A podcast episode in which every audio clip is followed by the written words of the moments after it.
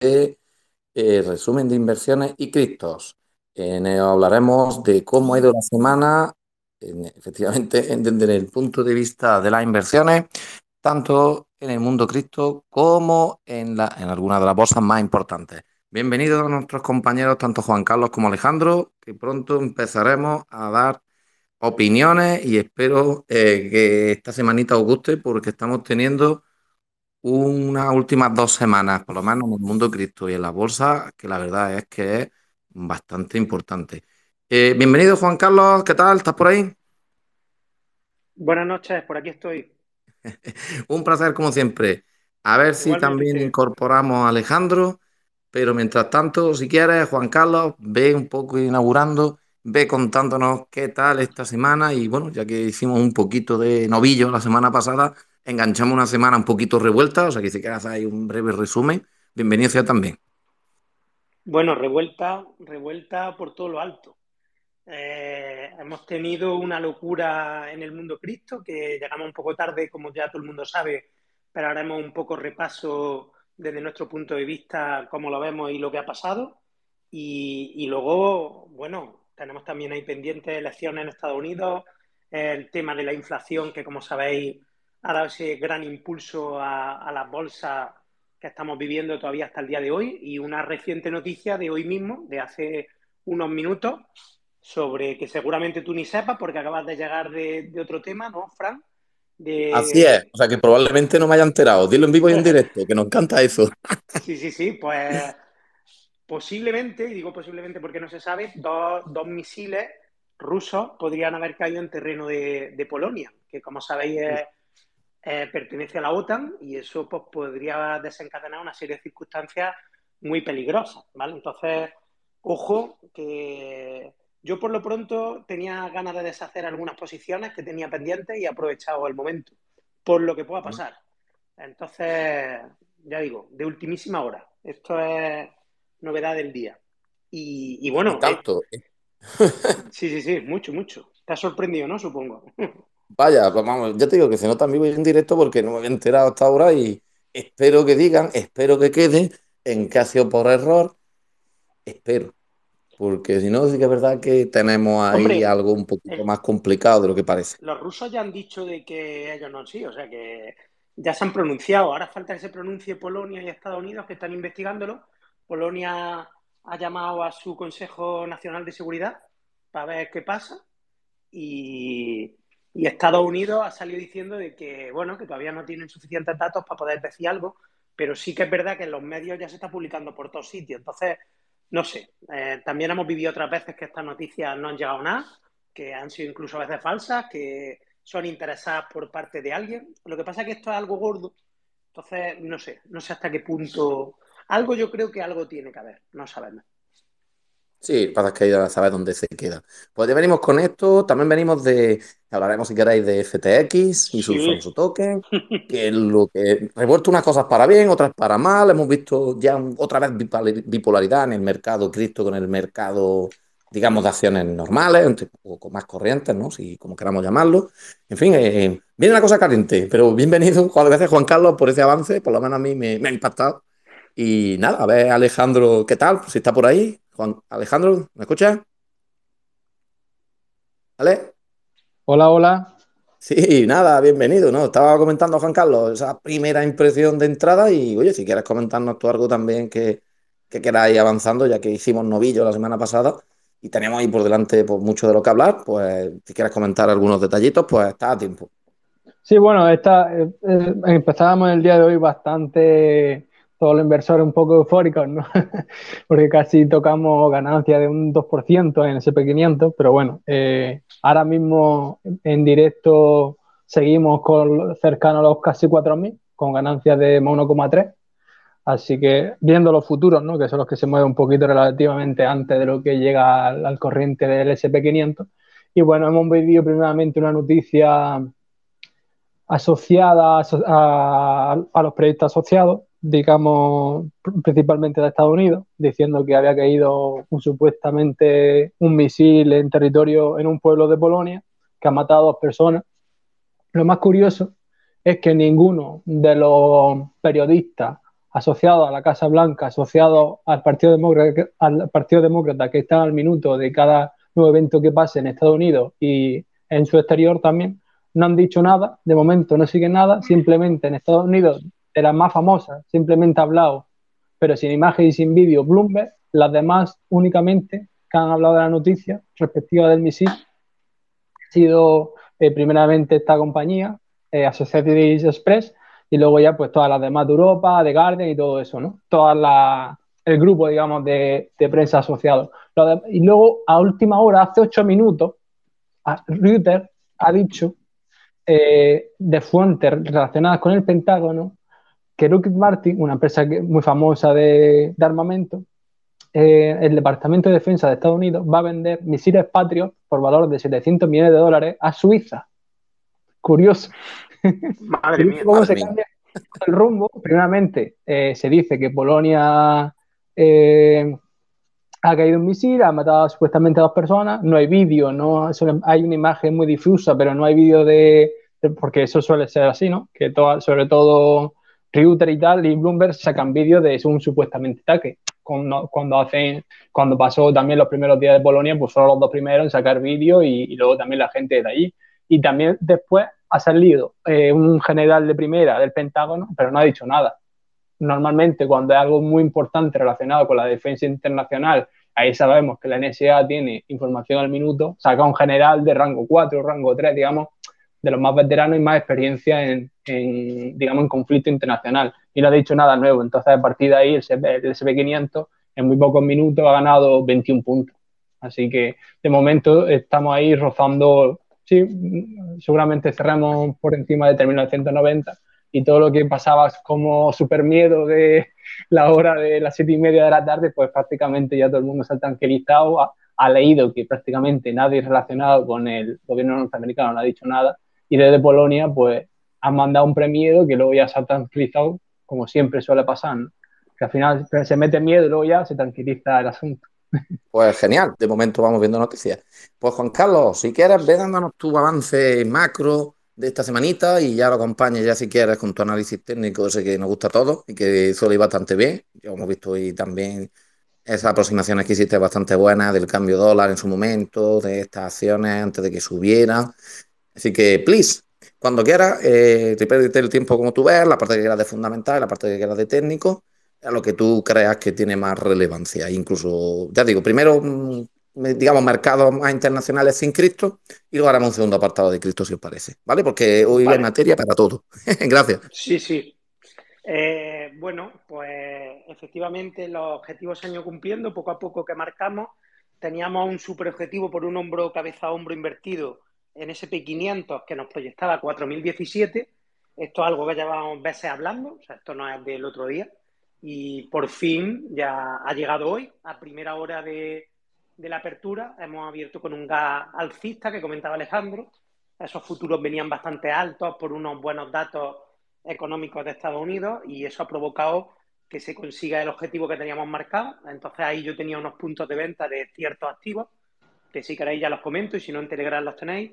Y, ya para mí era un gran éxito superar los 4.000 y llegar a ese objetivo, que, como digo es bastante. Recordad que hace poco estábamos en los 3.400, o sea que, que, que se dice pronto, ¿vale? La subida del rebote es bastante, bastante gorda. Todavía no hemos superado la bajista ni la media. La media, os recuerdo que fue la que nos tiró la última vez, pero ahí a todo el fondo. Eh, la media de 200 días suele ser muy complicada de pasar y actualmente pues está un poco por encima de los máximos que hemos hecho actuales, un poquito, ¿vale? En torno a los 4.060 y algo. Por ahí está pasando hoy, pues no sabéis que es una media dinámica, va cambiando todos los días. Y, faltaría esa media y la bajista. Entonces, yo preveo, vamos, según mi análisis técnico, que lo normal, lo normal es que eso nos cueste pasarlo. Y sobre todo después de la gran subida que llevamos. De ahí que esté deshaciendo de posiciones en algunas de, de las empresas que, que, más han subido y que no son de dividendos, porque ya sabéis que yo las de dividendos no las vendo. Salvo que, está claro. salvo, que corten o recorten el dividendo, ojo, que no, lo sé. por ahora. Dinos qué empresitas las que has vendido, si quieres, para el oyente, si eres tan amable. Bueno, pues me deshací completamente ya de, de Nvidia, de Nvidia, me tengo la mitad de posición de Tesla ya solo y también he vendido algo de Google, ¿vale? Un poco, un poco sería eso, la, las empresas que he estado eh, haciendo. Y luego comentar objetivos que hemos conseguido muy chulo, el de Games, Game Workshop, que es una empresa que nos gusta mucho Alejandro y a mí, como sabéis. Sí, señor, muy chula. Una, empresa británica con unos márgenes bestiales, como ya hemos comentado varias veces, y que, y que ha llegado al objetivo que también nos marcamos, que era muy amplio, porque recordemos que bajó de 60 libras, estuvo por ahí por los 58, 57 vagando por el desierto, y ya llegó a los 75 libras, que era el objetivo que nos marcamos también. Y, bueno, si no fuera una empresa de dividendos, un buen momento ahí para venderla y sacar muy buena plusvalía. Y, bueno, el que quiera ver más objetivos cumplidos en Telegram y los tiene. Hay un montón de empresas que con esta subida del SP500 pues están consiguiendo romper líneas bajistas, tendencias y poner, digamos, poner el gráfico pues ya más positivo de lo que lo veíamos estos últimos meses. Eso no quita, como digo, de que estamos en un momento en el que ahora lo normal después de tanta subida es que retrocedamos. O sea que eso, eso por supuesto, ¿vale? Pero bueno, muy bien, muy bien. Eh, eh, lo que fue jueves fue apoteósico, de los mejores días de los últimos dos años en bolsa. Una subida espectacular del 6% en un índice, algo que no se ve todos los días, y, provocado por esa inflación que, tanto hablamos ya en el canal y que ya parece muy lejos, pero fue el jueves. O sea que estamos hablando de que, que conseguimos bajar ahí cuatro décimas y ya bajar del 8%. En, en, España hoy también ha salido un valor bueno de IPC. Sabemos que, se está cumpliendo lo que Alejandro y yo vamos diciendo de, inflación y, todo eso está provocando, junto con, los buenos resultados de las empresas, que, al final salga la cosa bien como parece que está saliendo. Y bueno, como primera introducción, porque también podríamos hablar un pelín del tema de Estados Unidos en, en tema de elecciones, que como sabéis en el Minter, que son las elecciones de mitad de mandato, pues no ha salido tanto los republicanos como quizás se esperaba el mercado y eso provocó que, que hay hubo unas pequeñas caídas que sobre todo se manifestaron el, lunes, ayer. El lunes fue ayer, ¿no? Hoy es martes. Sí. Sí, sí, señor. no estás perdido. es que ya son tantos días de, datos. Pues ahí manifestó un poco eso. Eh, sabéis que al final los demócratas les gusta gastar pasta por un tubo y fundirse y aumentar deuda pública, eso es algo que va en sus genes y eso el mercado, pues sabéis que tampoco que no le gusta mucho. Entonces, pues ahí, desde mi punto de vista, creo que, lo ha notado el mercado. Pero bueno, eso son cosas que afectan, pero no tanto. En Estados Unidos el gobierno que esté y eso tampoco es, es algo tan, tan, tan determinante como, por ejemplo, hemos visto la inflación o otros datos, que eso sí que mueve mucho el mercado. ¿vale? El señor Powell, como ya, como ya sabéis, cada vez que habla, pues la liamos. Y ya está, para no extenderme más, que sé que son muchos temas y por eso me he alargado en esta entrada, pero, pero vamos, Alejandro seguramente también tenga mil temas y nos habremos dejado un montón de cosas. No, pero está francamente bien. Ahora también escuchamos a Alejandro y si quieres pues, aportar algo más. Yo deciros que obviamente ahora que la inflación sigue alta, aunque haya bajado, los tipos siguen más altos, resulta que el mercado tiene confianza. Es curioso, ¿no? Al final la confianza es algo relativo, como vemos, eh, si dices, sí, van a bajar los precios, tal, a ver, la subida de precios ya está, los tipos están arriba y, al final eso sigue siendo más gasto, o sea, para las familias, pero al final genera igualmente que la gente tenga confianza y aún pagando más, siga consumiendo o anime a la gente a consumir el hecho de que bajen algunos puntos la inflación. Pero bueno, esa es la psicología, como ah, yo veo, el, el psicotrading. Y Fran, una cosa que nos preguntaban el otro día por el canal privado, creo que fue a través de, individual, solo, solo me lo enviaron a mí, creo que no fue en el general. Decían que por qué cuando los tipos eh, están más bajos o se prevé que no vayan a ser tan agresivos con estos, con estos datos de inflación que hemos tenido, ¿por qué afectaba eh, y mejoraban mucho más las empresas Grow? Pues simplemente porque al final son las empresas que más pasta necesitan para crecer. Claro, la financiación que tienen es mucho más gorda, está claro. Claro, entonces pues no imaginéis que a un Coca-Cola le afecte mucho porque tampoco es que vaya a estar pidiendo mucha deuda, pero sí va a pedirte mucha deuda pues, otro tipo de la cartera de las que tiene Alejandro, de las grow y emergentes, que esa gente necesita mucho dinero para seguir creciendo. Entonces, al final, su cartera subía en proporción muchísimo más que la mía, que en la mía hay empresas mucho más asentadas y que no. Vale un poco por esto. Entonces, por eso también se recomienda tener diversificación en cartera de muchos tipos de, empresas, porque así unas te afectan en unos momentos y otras no.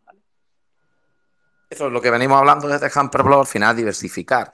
No, que al final carteras de Alejandro, vamos, me refiero, es verdad que uno, uno lo tiene más ponderado que otro, o tal, o uno habla más que otro, gracias a que nos podemos coordinar, y es verdad que hablamos de muchos temas, no podemos no podéis llevarlo todo, todo, todo, todo, ¿no? Al final es una gran virtud. Y al final lo que dice es diversificar al final es bueno y en algunas se verán más afectadas unas, en otras será más negativo. Y como bien dice y como bien hemos dicho siempre desde Hamperbolo, una buena diversificación al final nos va a ayudar. En ese punto, gracias Juan Carlos. Si quieres comentar algo más de después. Alejandro, por favor, danos un índice, una, introducción a lo que es la semana económica también, si tienes eventos relevantes, productos manufactureros, algún índice, algo que tú veas que puede marcar de nuevo de ser determinante o alguna llamada o alguien que pueda afectar. Y de momento solamente macro y en el plan mercados, digamos, normales, ¿no? Eh, acciones de toda la vida, sin entrar en cripto. Alejandro, cuando quieras, gracias. Sí, bueno, empezamos el día de ayer con un dato bueno con la inflación por mayor, digamos, la, inflación de los fabricantes eh, en la India, que vuelve a recalcar que sigue bajando eh, pasó de, lo que preveía el mercado de, 8, de 8,70 a 8,39. Eso hizo que el Nifty 100, como si fuera el SP500 en la India, alcanzara y, siguiera, y se hubiera, si volviera a crecer y volviera al, rango de, digamos, como la última subida, mm, si no me equivoco, en, en, julio. Así que además lo que ha pasado el día de ayer con un, un conjunto de las mayores empresas de IT y service de llamada Mintri, ese apoyo también la subida principal de ayer, aunque hoy ha bajado un poquito ambas empresas, pero bueno, es también un buen impulso hacia el exterior de, potencial económico de la India, que ahora mismo cada vez más gente lo está viendo. Y bueno, a nivel general de ayer, el lunes, no, mm, también había IPP de, de, de, Suiza, pero bueno, Suiza cada vez más, pues sí, sigue dando buenos datos, pero de lo que se esperaba. Un país muy tranquilo y prácticamente igualó lo que se esperaba el IPP mensual y el IPP anual también más o menos se, se produjo como el mercado esperaba. Luego también un dato muy, muy bueno respecto a lo que la gente esperaba fue la producción industrial de la zona euro, que superó en seis décimas las, las previsiones del mercado y eso, eso, hizo que también ayer buenas empresas europeas, por ejemplo Louis Vuitton, sigue recalcando que ellos siguen,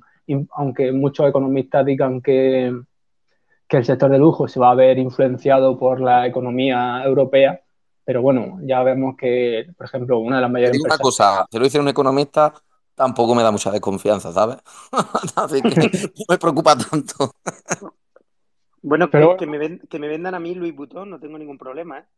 Claro, claro. ¿Y, ¿Y, por qué está subiendo tanto? Porque al final sube porque los datos son los datos. El BPA creció el, si no recordar, 2,5 veces respecto al 6% que, la, que, lo, que los analistas de promedio decían y prácticamente duplicó previsiones, tanto ingresos como BPA, como cash operativo y se plantea todavía llegar al, digamos, al sector blockchain ya para el año 2023, prácticamente superando todas las previsiones. Eso es lo que ayer fue así a nivel general en, en economía a nivel mundial, el día de ayer, el lunes. Y hoy prácticamente veamos impulso principalmente por los buenos datos que siguen dando las empresas japonesas a nivel exterior, aunque bueno, mucha gente se, se fijó en el, en el, dato, digamos, más famoso, que es el PIB trimestral del tercer trimestre preliminar, que empeoró, digamos, prácticamente se fue otra vez a terreno negativo, pues, pero es el preliminar. Pero si miramos la, el consumo privado en sí, el consumo privado se sigue mejorando, incluso aunque ha bajado un poquito, pero sigue, mm, sigue mejorando. Los analistas han fallado prácticamente todos, menos, podemos decir dos o tres, prácticamente todos han fallado. Menos, quiero, recordar que yo dije que prácticamente se iba, se iba a mantener, incluso esta empresa, como lo he dicho en el día de hoy, esta mañana, sigue mejorando tanto interiormente, aunque no es prioridad absoluta del Banco de Japón, pero el Ministerio de Economía y los datos lo están reflejando que prácticamente no subieran los tipos porque si lo vuelven a subir prácticamente se cargan tanto las inversiones de hacia afuera del exterior de esta empresa japonesa y luego también el consumo privado local. Y luego también eh, subía prácticamente emergentes desde Australia, Japón y, y China, prácticamente todos los emergentes, India también, sobre todo por el índice de producción industrial que volvió, digamos, a, superar previsiones en un en un punto respecto al, a lo que buscaba el objetivo del gobierno chino y se sitúa en 5, en 5%, digamos, un dato muy bueno, también, digamos, supera las previsiones que yo esperaba en tres puntos. Prácticamente no se veía reflejo de, de los casos COVID en las, ciudades, en las principales ciudades industriales de China. Y luego también veíamos que eh, mejora el desempleo, vuelve a niveles muy buenos en Reino Unido, digamos. También mejora los ingresos medios de los trabajadores en el Reino Unido. Prácticamente la tasa de desempleo baja una, una décima, aunque aquí en Investing se han equivocado. Pero bueno, si, si no me equivoco, el 3,4 y baja porque se ha generado más empleo. Aquí está mal puesto. Pero bueno, luego también la inflación de España sigue bajando, aunque prácticamente el, mucha gente, mucho, mucha gente así a nivel internacional ha visto que la inflación en España baja, la general, pero luego hay, eh, digamos, por categorías todavía a nivel general de, por ejemplo, los huevos, la leche, eh, la harina todavía sigue a niveles de dos, dígitos, que eso sí, eso es verdad, eso es tal cual, porque prácticamente todo lo que viene viene de un solo país que Ucrania, entonces todavía eso los costes de traerlo de allí, pues hay mucho, mucha gente quiere comprarlo específicamente de la zona y pues claro, o tienen el dinero para pagar tal cual lo que te piden o prácticamente mm, no te lo venden a ti, si no es el mejor postor, digamos.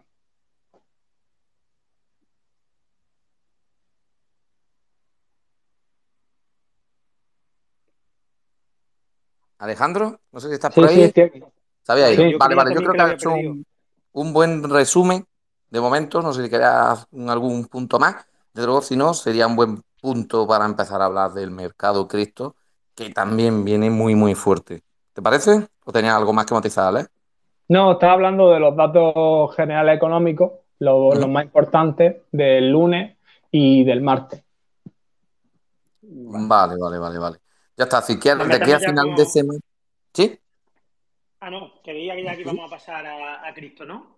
sí, no, ya está. Yo creo que si tienes algo más fuerte para el jueves o viernes que creas que venga, Alejandro, así de perfil por encimita, lo comentamos, a ver lo que pueda pasar. Sí, mañana tenemos la inflación al productor en, Reino, Unido y el IPC muy importante que baje de la zona, digamos, entre comillas, dura y reflexiva del, del 10,7 aunque se espera que siga subiendo, porque claro, todavía le sigue afectando todavía, aunque lo normal es que veamos un poquito más bajas las previsiones, como ha pasado tanto en la zona euro como ha pasado en, el sur de Europa y como también ha pasado tanto en Canadá como en Estados Unidos. Entonces seguramente veamos una, que, que mejores previsiones, lo normal es que veamos 10,4, 10,5, que baje como ha bajado en casi todas, tres décimas, cuatro décimas, lo suyo sería muy, y muy bueno para el FTS 100 que baje cinco décimas al 10,2, pero bueno, sería una, una subida de, de, una décima, pero lo veo complicado. Lo normal es que veamos 10,3, 10,4 en conjunto a lo que han hecho las demás economías y, y, como hemos visto también hoy con la inflación del productor en, en Estados Unidos. Lo normal es que baje 3, 4 décimas. Alejandro, de, de, Inglaterra que estaban hablando en el, hace unos cuantos space, comentábamos que decían que se podía llegar ¿A qué porcentaje era? Que era una locura lo que comentamos aquí, de que decían que se podía llegar, ¿lo recuerdas? Al 20%. Eso, el 20%. Pero vamos, ahora ya nadie habla.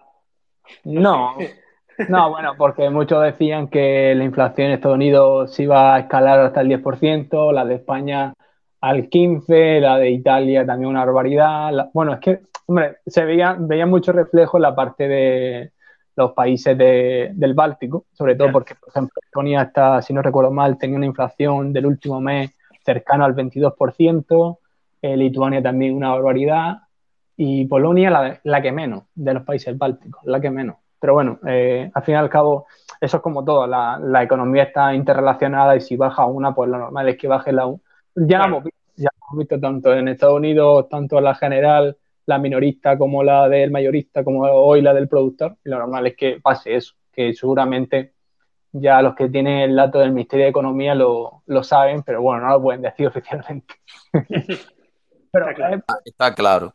Pero bueno, y, ya pasando un poquito al mundo cripto, ¿vale? Y entrando también en materia, pues es que hemos visto también de todo, pero bueno, yo me resultó curioso, había empresas que han subido, obviamente el batacazo, el terremoto que vivimos pues hace una semana ya, ¿no? En martes, miércoles, que fue abrumador, o sea, fue en algún momento 50% del tirón de algunas criptos. O sea, ya si venían cayendo, pues imaginar un 50% más, ¿no? En algunos casos. Es verdad que hemos visto ahora alguna, algún surgimiento y tal, pero bueno, a mí, por ejemplo, que precisamente me gustaba también entre ellas KuCoin, ¿no? La KCS. Una vez que vino el terremoto de FTX, o sea, llegué a comprar KCS a, 6.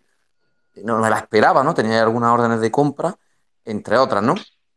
Pero, y luego había una subida, bajada, subida, y, yo que sabía, muy buena oportunidad para comprar cositas. Es verdad que Bitcoin y Ethereum no han caído tanto, Ethereum menos que Bitcoin, pero sí es verdad que ha habido ahí grandes oportunidades, aunque haya habido una pequeña recompra. Pero ¿qué ha sido para vosotros la idea esta del trompazo que metió la bancarrota, ¿no? Directamente de FTX, su token FTT. FTT sigue subiendo, a pesar de que está en bancarrota. Hoy creo que había subido incluso un día un 20%, hasta por lo menos lo que yo vi al mediodía.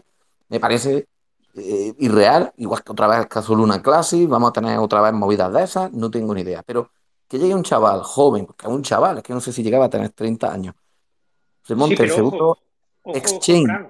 Dime ojo que eso de un chaval joven, si investiga un poco a este hombre, este hombre está detrás de uno de los fondos más importantes que además también está dándole pasta y apoyo al Partido eh, Demócrata de Estados Unidos.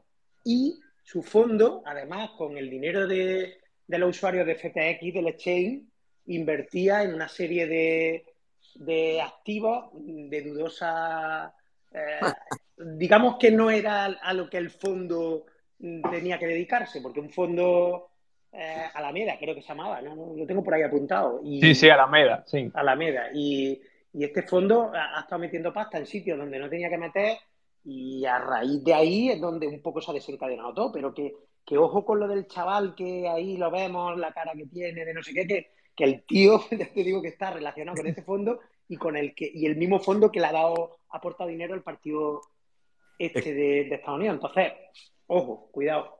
Podría ser entonces un pequeño Nicolás. no sé, no sé. Yo creo que ahí hay muchas más cosas de las que nos pensamos.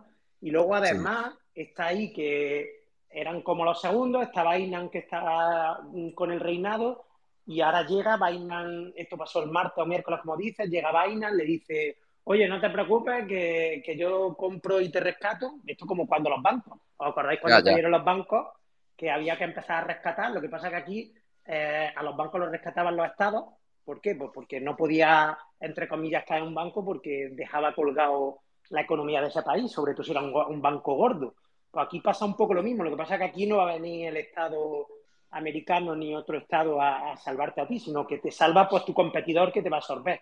Pero cuando entró el, el de Binance y empezó a ver lo que había allí, que vamos, que yo, yo tenía claro que no lo iba a comprar, porque digo, esto algo va a hacer este hombre, porque y efectivamente vio algo raro y se echó para atrás, y otra vez fue cuando el bajonazo, otra vez, cuando parecía que Binance iba a comprarlo, otra vez rebote, y luego otra vez para abajo. Y ahí sí que es verdad que estuvimos pasándolo realmente mal en muchas criptos, que cuando dices que se desplomaron un montón todo, y se vino todo que todo el mundo ya decía que Bitcoin en 14.000, cosa que tampoco ha llegado, aunque hemos estado en unos mínimos ahí importantes.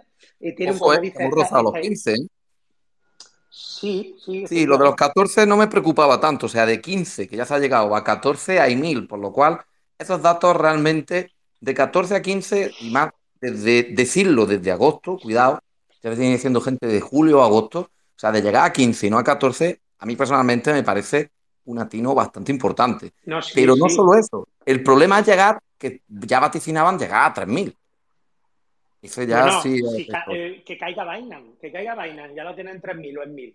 Eso ¿eh? o sea, es que, es que mm, en un mercado como el mercado Cristo, en el cual estamos hablando que está en pañales, porque esto tiene muy pocos años de recorrido, no pensemos que esto lleva toda la vida. Entonces estamos hablando de un mercado en el que aquí hay piratas, hay esto es una jungla, aquí este tío te saca la pasta, la mete en otro sitio, no te enteras de la misa a la mitad, de un día a otro se están desplomando 90% un activo, o sea, que esto es una movida, el que se mete aquí, o sea, el, negocio, nosotros en Ampreblog apostamos mucho por él, la blockchain y todo lo que ya sabemos, pero no olvidemos que hay un montón de gente que quiere aquí aprovecharse de otro montón de gente. Y eso así, lo estamos, ¿eh? viendo. Claro. O sea, que, por eso lo de que llegue a Bitcoin a 3.000 claro que puede pasar, simplemente que caiga Binance. y ya lo tienes ahí, si sea una locura. No, no, está claro. Yo lo que sí quiero decir al inversor, lo primero, que meterse en cripto, eso es, tienes que estar, ya lo hemos dicho muchas veces, tienes que estar preparado para perder el 50% de tu dinero y ni pestañear. Y esa es la primera paso. Si no estás preparado a eso, olvídate. Y eso es lo primero. O sea, vamos de un tirón. Y aparte, obviamente tienes que saber dónde invierte. Por 90, ya lo hemos dicho muchas veces, el 90% de los proyectos eran Rupul o no iban a tenerse, el 90 o hasta el 95 ya se están viendo, ¿no? Y que caigan ahora en un exchange se van a otro. Yo creo que la idea de que Binance al final no lo compra y van a venir por su propio pie, ¿no? O vendrán gran parte de ellos. Pero también de, dejar un poco más al inversor, no tranquilo, pero sí consciente de que estos vaivenes en el mundo cripto no es la primera vez.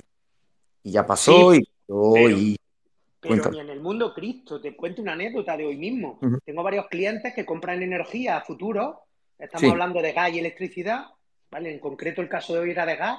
Y estamos hablando que comprar en el mercado futuros de gas, de haber comprado hace tres semanas a estás comprando esta semana, estamos hablando de un 60% de diferencia en un mercado futuro de gas. Y ese hombre estaba acostumbrado a estar pagando el gas de su fábrica a un precio hiperestable todos estos años atrás, y te estoy hablando de décadas. Y ahora sí. estamos viviendo un momento en el que, ¿cómo le explicas a un cliente que de tres semanas eh, el precio cambia un 60%? O sea, ¿qué es una gas ahora? O sea, ¿de qué estamos hablando? No, no, claro. Y eso es un poco también para poner al, inversor en su sitio, ¿no? Eh, Oye, esto es lo que hay, que no es la primera vez. Lo de. Tether, oye, que si va a caer Tether, que bajó de, del leche, creo que le llaman, de la paridad, de uno bajó a 0,97 en una hora. Esto se desploma, no sé qué. A ver, que puede ser, que pueden caer, que pueden caer muchas, muchas stablecoins, pero que al final en los malos momentos también es donde se ven los buenos proyectos. Y analizar, mirar qué proyectos realmente los inversores creen en él, cuáles no creen, cuáles pueden tener. O sea, al final eh, todo esto, por desgracia, por desgracia, suele pasar que es una oportunidad para el que tiene conocimiento o cultura financiera, porque puede ver eso, puede ver los movimientos, puede mirarlo y también se da cuenta de qué tipo de proyectos les tiembla el pulso y no. Y oye, pues que FTX haya caído, pues nos dice mucho. Pues sí, tenemos que lo de que Hamperblock hablamos, carteras descentralizadas, y todavía la gente no se entera. Con esto nos podemos enterar, cartera descentralizada, un DEX, fuera de un exchange. Ahí puedes tener dinero en un exchange, pero con cuidado. Y también puedes tener tu propia cartera de criptomonedas. Porque mucha gente lo que ha hecho no es que hayan eh, caído las monedas, es que al estar en FTX han perdido su dinero porque estaban en un exchange centralizado. Y si nos queremos descentralizar, yo no digo que no tengamos. Yo personalmente he dicho muchas veces que tengo un KuCoin, que tenía algo en Binance y que tengo en otros, pero que también tenemos que ponderarlo y hay que tenerlo claro, ¿vale? Es algo que siempre quiero dejar al inversor. Y dicho esto, no sé, Juan Carlos, si quieres agregar una cosita más. No, no, no, dejo a Y- Alejandro, que es el de cripto, vamos, controla mucho más. Yo he dado mi visión, ¿vale? Ahora No, no, te yo también, pero Alejandro yo creo que al final nos puede deiletar, de, deiletar otra vez, yo también estoy bueno. Nos puede dar una visión muchísimo más importante en detalle de, de cómo está viendo. Por fin, Alejandro, háblanos un poco también del mercado cripto y cuéntanos también si hay alguna cripto que vea ahora oportunidad y tal. Ya te digo, yo KCS me gusta, compraría, he vuelto a comprar algo de Bitcoin, he vuelto a comprar algo de Ethereum, e incluso estaba mirando NEAR, Cava, estaba mirando por ahí algunas, Quantum había caído también, se puso casi a 200 y ahora volvió a bajar a 100 casi. He visto por ahí algunas, C98 me gusta también, y he visto por ahí algunas que, bueno, puede ser interesante. No sé a ti qué te parecen, Alejandro, por ahí. Cuéntanos. Bueno, eh, la semana pasada aproveché una oportunidad que estuvimos hablando en, en otro grupo, ¿no? Con, que no sé cómo se llama, el, el chico, de ahora no me acuerdo. Se llama, tiene el seudónimo de Cristomauden, entonces estuvimos hablando allí de la oportunidad de Decentraland.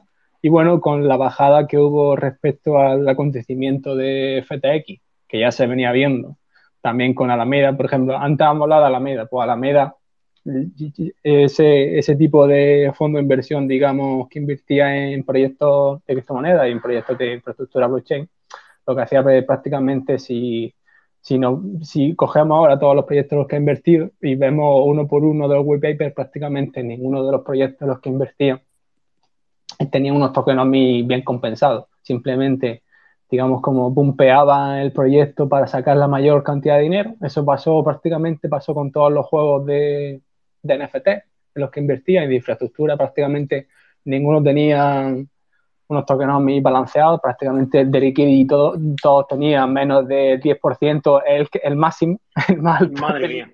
el más alto, así como de felicidades por tener una liquidez de 10%. Y, bueno, y que se sigue viendo ahora con los proyectos que, que, por ejemplo, el otro día me mandaban un proyecto que tenía una liquidity de infraestructura en Cardano, no recuerdo mal, del, no llegaba al 7%. Digo, vamos, vamos a ver, no te va a aguantar nada. Y bueno, así, esos son proyectos que prácticamente eh, lo pumpean, aguantan una semana y hasta luego. Es como ha dicho antes Juan Carlos, es una saca de dinero a gente que no se lee ni el web paper ni nada, porque prácticamente no, no, se, no se lo pregunta y no van a palos de ciego. Y bueno, luego también, muy importante, que se está viendo y que también lo, lo, llevo hablando, bueno, ya lo hablé hace ya prácticamente dos años con un familiar, de por qué Tether y muy importante ahora, le están metiendo fuerza a, digamos, a forzar, digamos, entre comillas, a que publique todas sus reservas como hace USDC. Por ejemplo, USDC saca, vale, yo tengo la deuda de, este pueblo, de esta ciudad, vale, pues a tal fecha, a tal vigencia la he comprado y a tal vigencia y a, tal momento acaba la, el interés que me reporta aquí. En caso Tether dice que tiene eso, pero Ahora están forzando a sacar los PDF con toda la auditoría, que de momento no son públicas. Entonces, lo normal es que si tiene una, mayor reserva de USDC y tiene mayor, digamos, balance de, muchas más criptos, por ejemplo, Bitcoin tiene paridad con Tether, Ethereum tiene paridad con Tether, prácticamente todas. Muchas, también las reservas de, de BUSDC tiene Tether, que es un problema también, porque si cae una, eh, eso no puede ser. Lo normal es que tenga lo normal es que tenga mm, activos reales por detrás y bien balanceados y bien auditados, como la única en sí es USDC. Es la más de acuerdo a las mm, auditorías que tiene. Y luego, bueno, lo normal es que le fuercen, le fuercen, le fuercen y en algún momento, incluso ya le forzaron em, la SEC, pero al final acabó con un acuerdo entre las partes no llegaron, no llegaron a publicarse la auditoría, que es un problema muy gordo para TED. Entonces ahora le están ahí forzando, forzando y prácticamente eso nadie lo habla y una cosa muy importante. Lo normal es que si prácticamente tiene 20 billones más de reservas, pues lo normal es que te un problema, decir, mira, esta auditoría, tenemos estos activos, a tal en tal momento lo hemos, comprado y a tal vigencia esta deuda pública de este pueblo, de este de esta ciudad, acaba. Lo normal es que eso llegue a pasar. Si no pasa, pues lo normal es que veamos ahí presión a Tether, a Tether ahí para que en algún momento lo diga, porque si no, le, pueden meter ahí SOR, SOR, SOR, SOR, porque prácticamente es una información financiera muy importante. Luego de oportunidades, hemos visto también hoy que también Polygon se ya va confirmando la hoja de ruta que ellos querían, prácticamente. Eh, un dato que le hizo impulsar mucho durante las últimas dos semanas fue que ha mejorado la infraestructura para hacer mucho más ágil la rapidez eh, de transacciones en Polygon y además ya cada vez más empresas, por ejemplo Nike, que se venía hablando que quería llegar a, en algún momento a Polygon para, digamos, eh, poner de NFT de todo ese tipo de camisetas, gorras, calcetines, eh, productos, digamos, de lujo de Nike, que también, por ejemplo, hay unas zapatillas que te valen de un respectivo diseñador que te valen 250 dólares, pues eso en NFT repartido en, en en diferentes porciones, pues eso hace que no sé cómo ha ido hoy la, la acción de Nike, pero seguramente haya subido, simplemente por el notición que ha sido. Luego también, pues bueno, va confirmando la hoja de ruta y lo normal es que siga subiendo Polygon porque prácticamente eh, está haciendo la hoja de ruta mucho más rápida que Ethereum. Entonces, bueno, por ahí seguramente, eh, si no recuerdo mal, hace dos semanas estaba rozando los 0,50 centavos de dólar, de dólar y ya, bueno, ha bajado durante los últimos días, ha bajado un poquito Polygon porque prácticamente ha bajado todo el mercado cripto, pero bueno, hoy ya sube, hoy, hoy está subiendo un 5, casi un 5,30%, mm, entonces una noticia muy importante.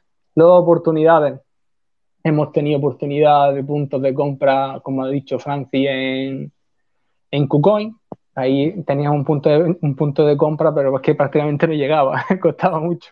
Y bueno, ahí nos no hemos beneficiado que, que, ha bajado bastante eh, por el tema de la bajada en general del mercado cripto y luego también ha habido oportunidad en, en Ethereum, dos puntos.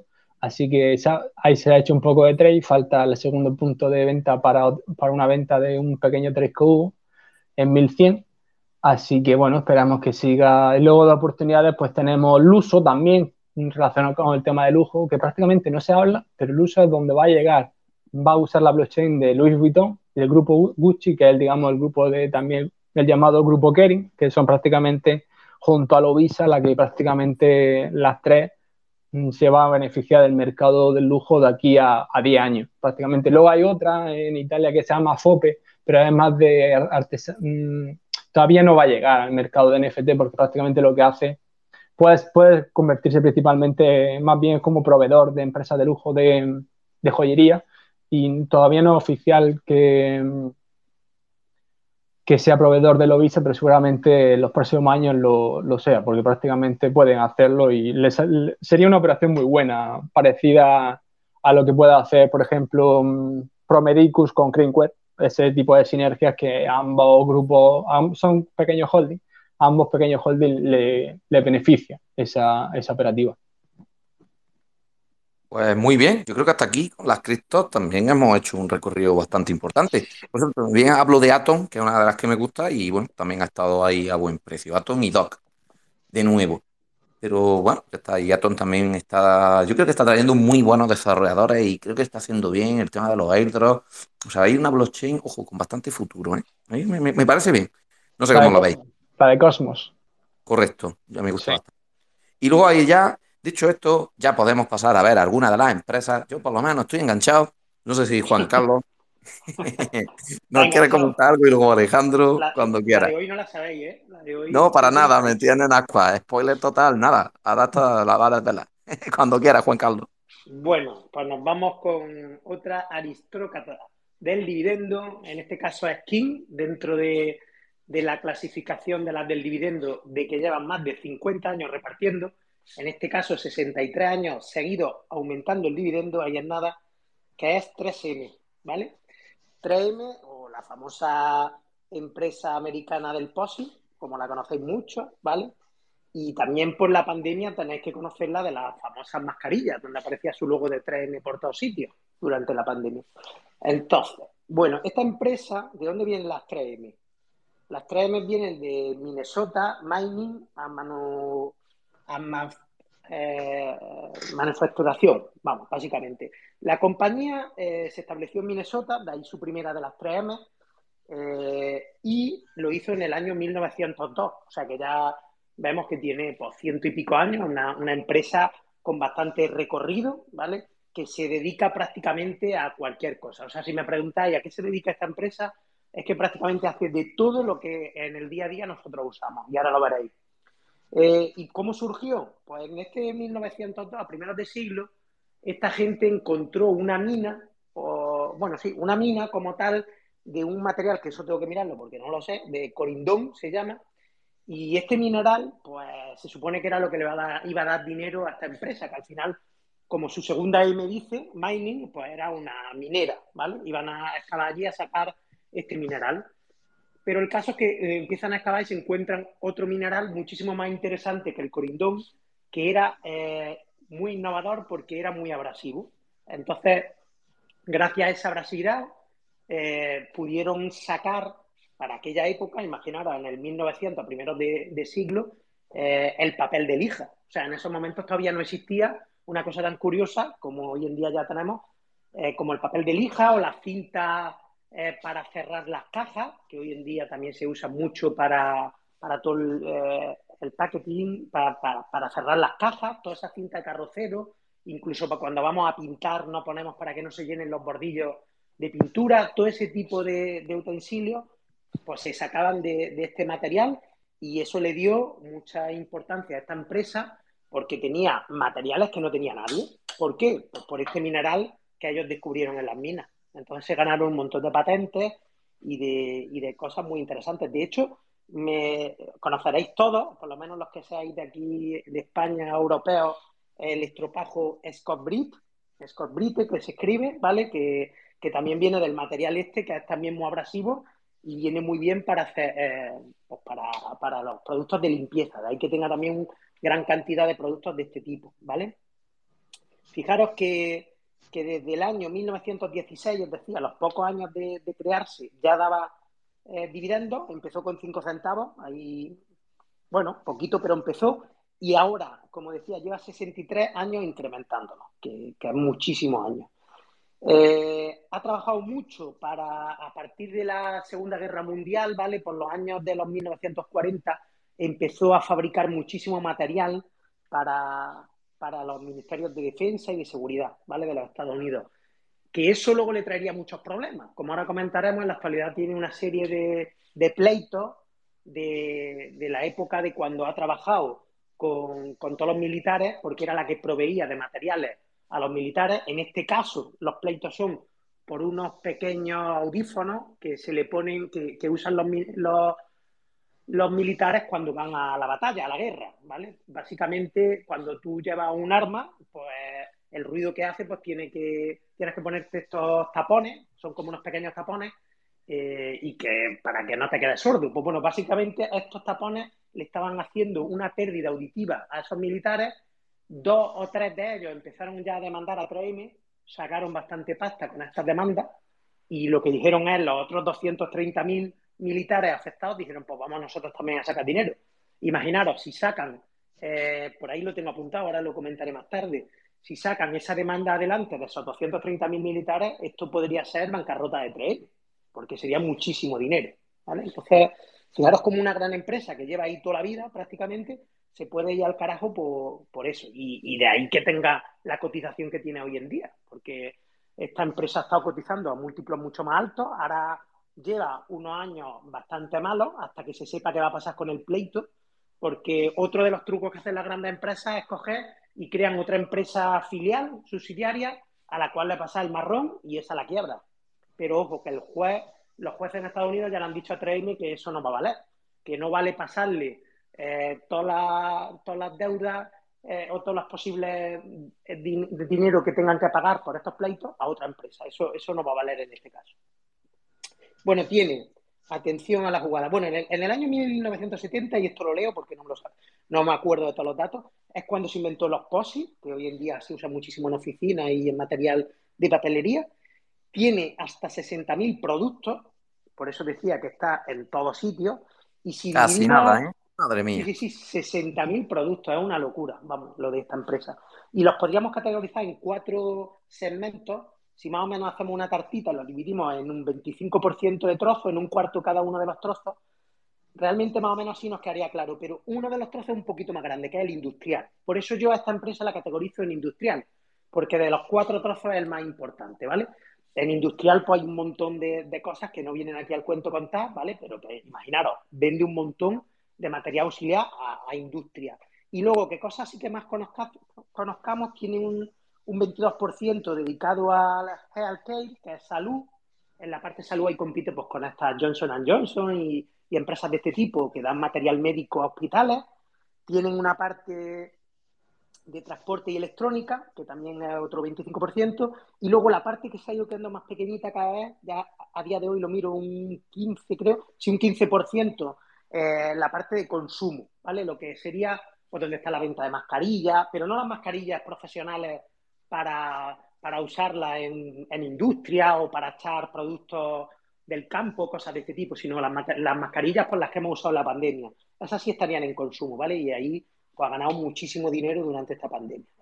Principalmente un, casi un 50% de ventas en USA, pero también tiene mucha venta en Asia, eh, en, Europa y en Latam y Canadá. Y bueno, mm, a nivel ya económico, ¿cómo está la empresa? Pues digo que ahora está pasando unos baches, por lo cual se puede comprar bastante a buen precio, pues por eso mismo, porque tiene este tipo de problemas que estamos viendo. Hay algo, algunas cosillas que voy a comentar que no me gustan.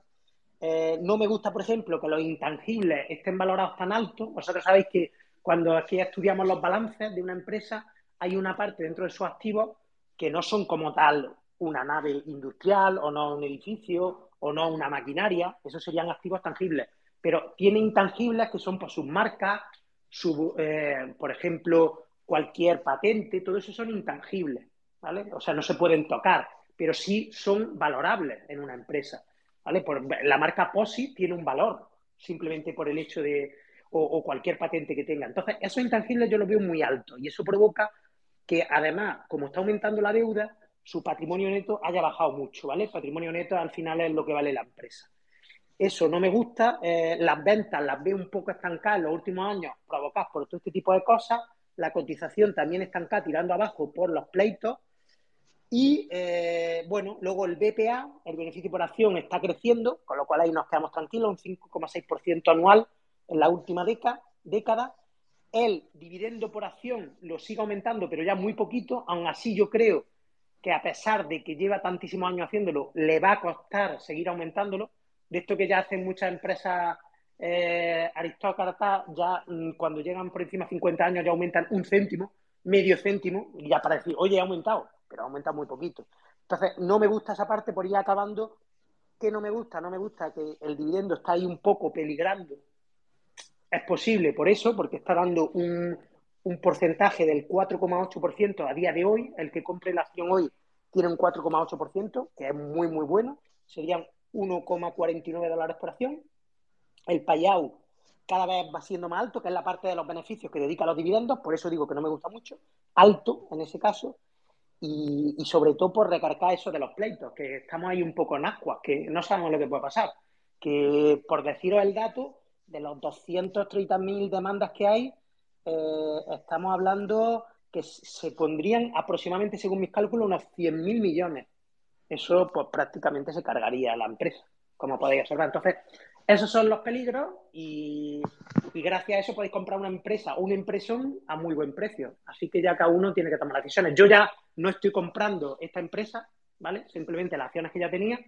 No he, no he aumentado en estas bajadas salvo cuando me entró aquel día, hablando con Alejandro, me entró de chiripa en 129 ahí, el día que cayó ahí drásticamente y poco más. Y, nada, esto un poco traeme lo que quería contar. No sé qué va a parecer. Genial. Lo del Scott yo no puedo estar sin él, me ha vuelto a, la mente. lo de los POSI famosos que seguimos usando, pero vamos, hay pocas estudiantes, era una pasada, y 60.000 productos en cartera en la leche. Y bueno, al final lo que pasa con el pleito, Dios dirá, pero al final entiendo que con eso... ¿Te digo mi opinión? Sí, sí. Mi opinión es que al final estas cosas de estas grandísimas empresas se van diluyendo poco a poco en el tiempo y cada vez pasa menos. O sea, lo que ahora mismo hace dos años estaba todo el mundo diciéndolo, este año ya se dice menos, el año que viene se hablará menos, saldrá algún de estos, pagarán una parte, otra no saldrá a ningún sitio, harán tejemanejes y al final, adiós muy buena. Eso es mi opinión. Acuerdo de parte. Eh, Estados Unidos. Ahí está, eso, eso. Eso está claro. Y además que es americana. Si fuera otro tipo de país, pero siendo una empresa americana, entiendo yo que no se la querrán cargar. Pero si a lo mejor veremos cómo sufre ese recorte de dividendos para seguir para adelante, ¿no? Es posible. Gracias, Juan Carlos, como siempre. Una pasada. Empresas semana tras semana, ya llevamos unas cuantas. No llegamos a la decena, pero poco le faltan. Creo que y Alejandro. Siete, siete empresas. Gracias por el dato. Y bueno, Alejandro, cuéntanos cuál es la tuya. Vale, pues vamos a. La última vez hablamos de una empresa emergente. En esta ocasión vamos a hablar de una empresa Grow, aunque bueno, a nivel de Europa pues, prácticamente la conocen pues simplemente los que invierten en la India y, no creo que mucha gente más. Y luego, bueno, la empresa matriz, como el grupo holding se llama One97 Communication, la marca reconocida en la India y que se usa a diario por más de 300 millones de indios, que se dice pronto digamos, digamos, una quinta parte de, la población de la India la usa a diario, se llama PayTM, la marca, y el negocio en sí es lo que... Es Casi nada, 300 millones de habitantes. No sé si somos conscientes de que son más de seis veces la población de España, pero bueno, ahí queda eso. Sí, es como si la usaran, digamos, el 95% del europeo al cabo del día. si no recuerdo mal, hay 500 millones de europeos, pues prácticamente 90-95% lo usarían a diario. En este caso, el negocio es como una super completa. Es lo que quiere montar Elon Musk con Twitter, que de momento no sé si no ha nombrado prácticamente la empresa, pero seguramente la tendrá ojeada, ya que tiene en su equipo gente india. Eh, pero tiene el nombre cogido, ¿eh, Alejandro? Eh, Elon Musk tiene guardado el nombre que va a ser X. X.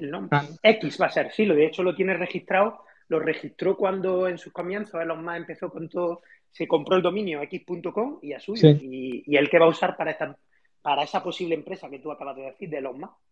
Pues será entonces la X Super App.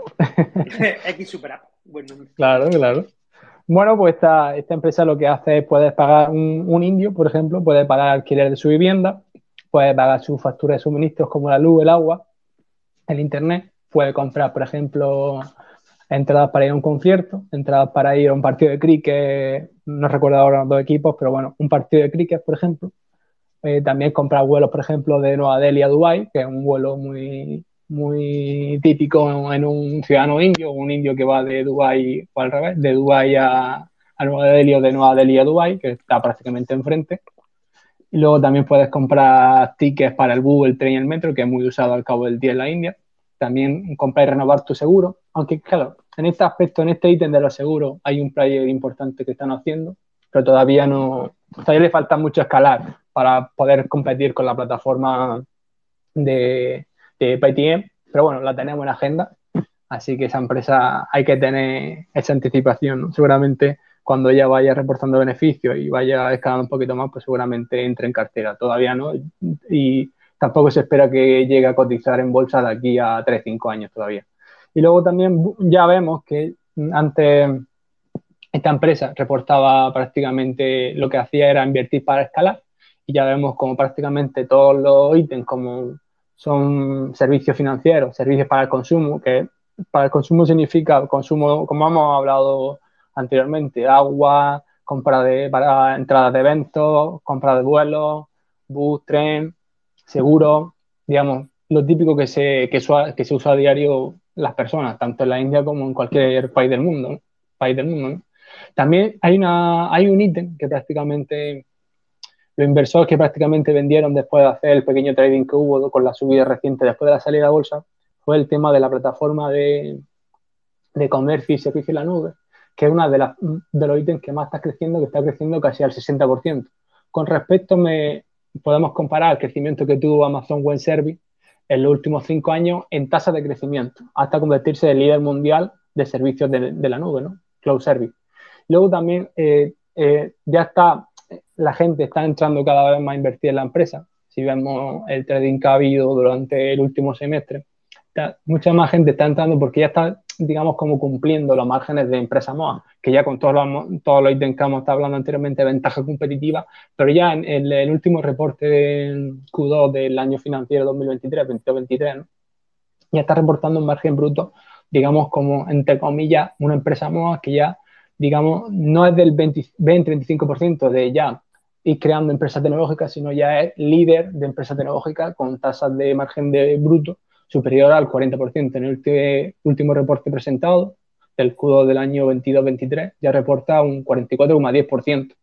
Y también es bueno que prácticamente ya los, gastos indirectos para seguir escalando también han mejorado mucho respecto al último trimestre comparado del 21-22 del año financiero, que han ganado aproximadamente, el último fue del menos 426, este ya fue del menos 166 millones de rupias, pero ya, bueno, ya va, digamos, como cumpliendo la hoja de ruta y si cumple mis previsiones, pues prácticamente para junio del año que viene ya debe reportar tanto margen bruto superior al cercano al 50-55%, seguramente lo siga aumentando. Prácticamente la última, eh, si vemos ya la última diferencia entre en trimestres comparativos, el 21-22, el 22-23, prácticamente ha sido una subida del 20% en margen bruto, una brutalidad, 2.008 puntos básicos de diferencia, una barbaridad. Dato muy bueno con respecto y luego ya los márgenes de beneficio bruto antes de impuestos, pues prácticamente ya entrarán en margen, en números negros, como se dice, ¿no?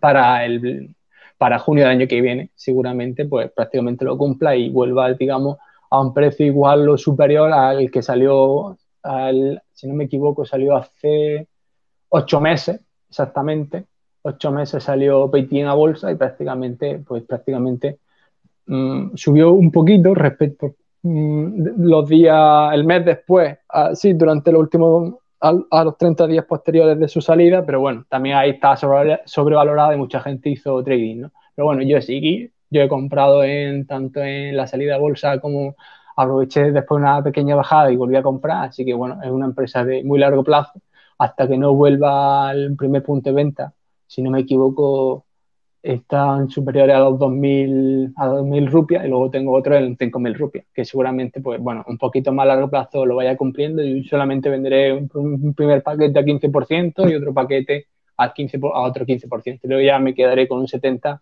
a más largo plazo porque prácticamente es una, es una aplicación y una empresa que prácticamente sus servicios se usan a diario y por qué venderla si prácticamente es una empresón, ¿no? Aunque hoy se llame eh, una empresa group, pero bueno, sigue cumpliendo, sigue creciendo, sigue escalando, ya incluso va cumpliendo márgenes brutos en números negros, eh, beneficios brutos antes de impuestos también en números negros por ello prácticamente dentro de ocho meses y bueno, ya va entrando cumpliendo hoja de ruta tal cual como yo esperaba, así que estoy muy feliz. Tiene?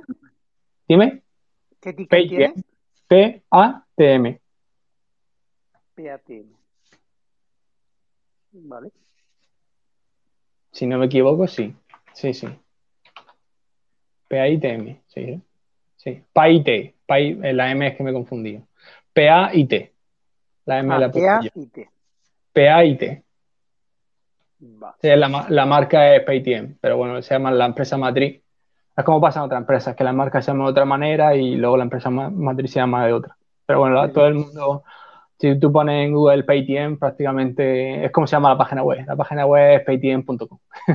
no es ¿Y, One y la, 97. y, y la, ¿Y la rupia cómo va? Estoy un poco perdido.